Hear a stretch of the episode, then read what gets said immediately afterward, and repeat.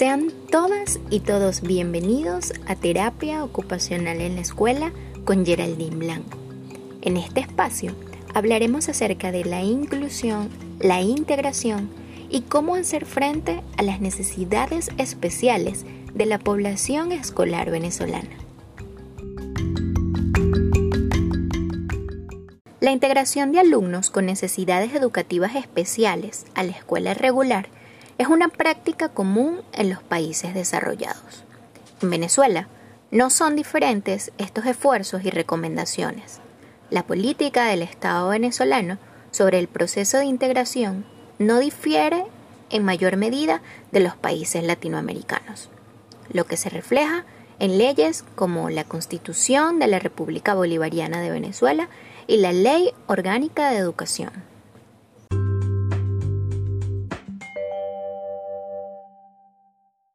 La integración escolar en nuestro país es considerada un derecho constitucional, una política educativa, una prioridad de demanda social, pero sobre todo un reto enorme, porque se trata de brindar una educación de calidad para todos, lo cual conlleva un proceso de cambio y mejora de las escuelas en todas sus dimensiones.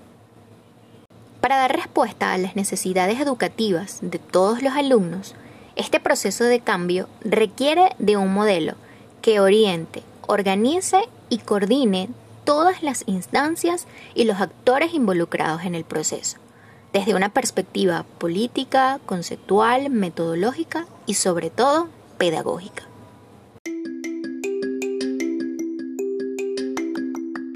Para el año 1989, se realizó una propuesta de atención educativa integral para la población con necesidades educativas especiales, enmarcada en los postulados de modalidad educación especial.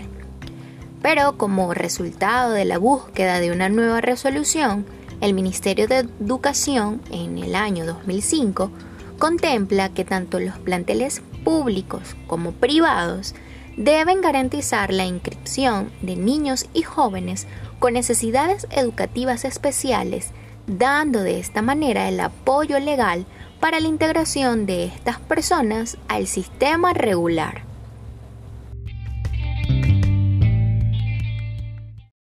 Si bien se observa un esfuerzo jurídico para cambiar los modelos de atención de todos los niños con cualquier discapacidad, con frecuencia se encuentra en el proceso integrador un gran número de dificultades que pueden estar relacionadas con la escasez de formación en el personal, la desinformación y el poco éxito de los resultados.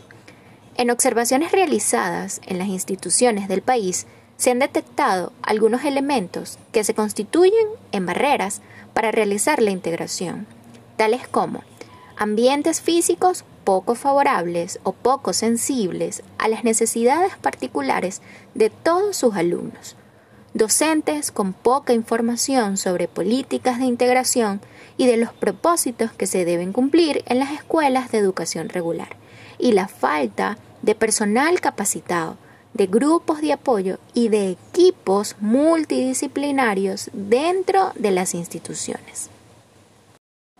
Por ello, se necesita todo un trabajo de formación y reflexión, dirigido a cambiar el pensamiento de toda la comunidad educativa, para mejorar y modificar el planeamiento organizativo de los centros y las estrategias utilizadas dentro de las aulas. En nuestro próximo episodio veremos cómo desde la terapia ocupacional integrada en el aula se puede mejorar la participación de los niños en las actividades u ocupaciones propias de su edad. Entenderemos la importancia de trabajar junto a un equipo multidisciplinario para lograr el éxito de nuestros niños en el ámbito escolar. Quien habló para ustedes, Geraldine Blanco, agradeciendo su conexión y sintonía. Nos escuchamos la próxima semana, si Dios lo permite. Hasta pronto.